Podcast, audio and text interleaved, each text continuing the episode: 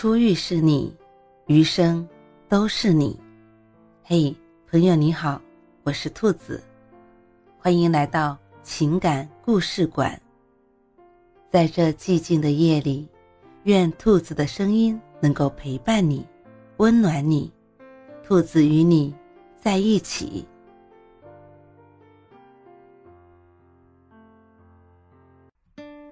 恋爱前和前任见一面吧。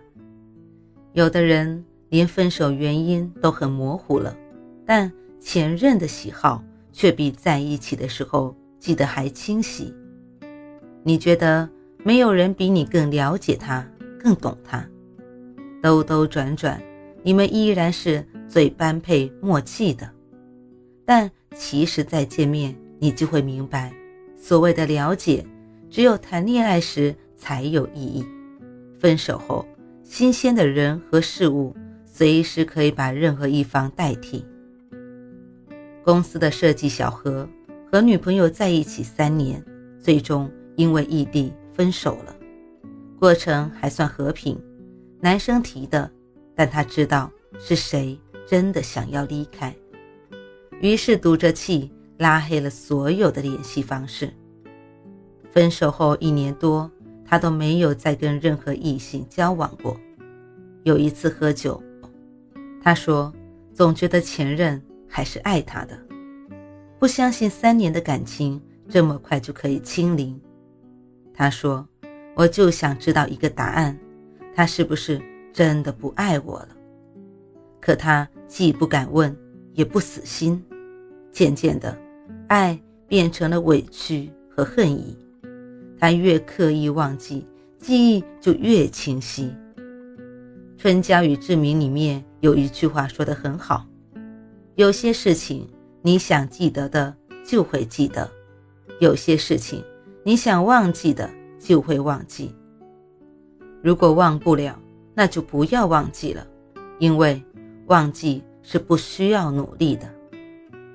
有的人即使分手，也喜欢活在幻想里。”总觉得如果怎么样，我们就不会分手了。实际上，如果和假如都没有意义，你只是从最开始的不舍得变成了不甘心而已。很早的一部韩国电影《恋爱的温度》就影射了现实情侣间分分合合的曲折。女主张英和男主李东熙因为频繁吵架而分手。又因为种种原因彼此放不下，最后决定复合。但想象中的复合和现实中是不一样的。和好后的两个人都总想要总结之前的经验，但只总结经验不解决之前遗留的问题，矛盾点依旧没有改变，反而为了迎合对方，大家都变得小心翼翼。一次问题大爆发之后。双方说出了自己复合后的状态，原来大家都不快乐，最后还是决定分开。愿望总是美好的，但与现实交织的愿望总是多了一份残酷的味道。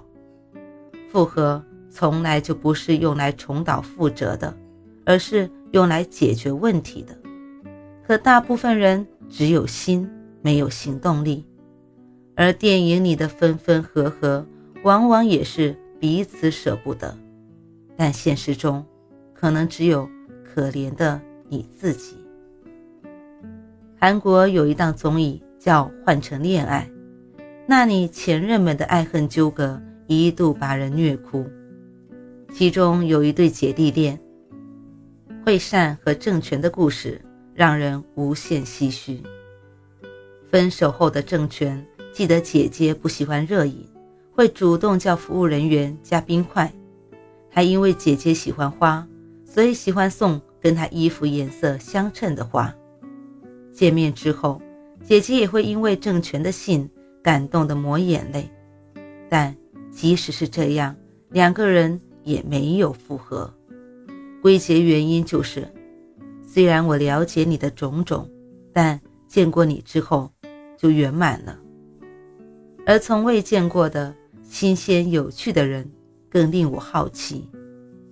所以不要太过沉溺于自己的深情，现实总能让人清醒。你走不出来的原因，只是外界的吸引力不够大，没有对比，而不一定是你专一。而他没有回心转意，也是因为你很容易被代替了。心理学中有一个名词叫“赋予效应”，是指我们对自己所拥有或拥有过的人或事物，总是会给予更高的评价。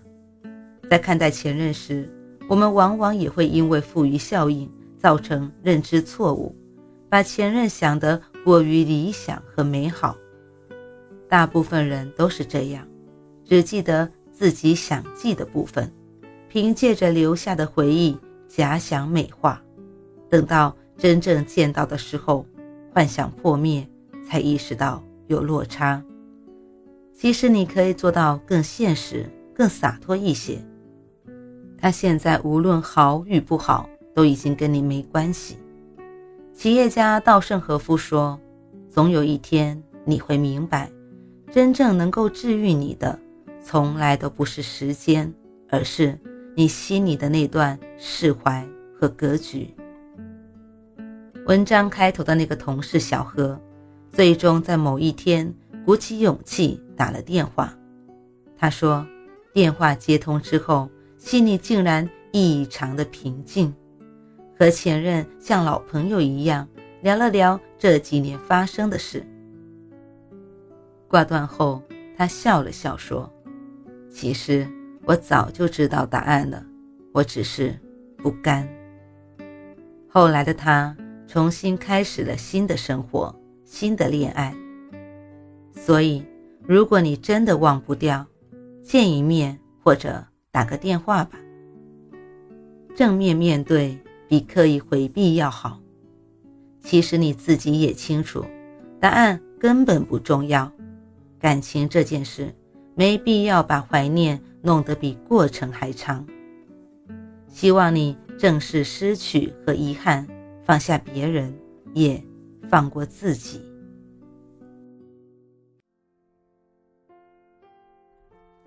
晚安。正在听故事的你，如果你还是睡不着，可以来直播间和兔子聊聊天，也许兔子能哄你入眠呢。每晚十点，兔子都会在直播间等你，只为和你道一声晚安，好梦。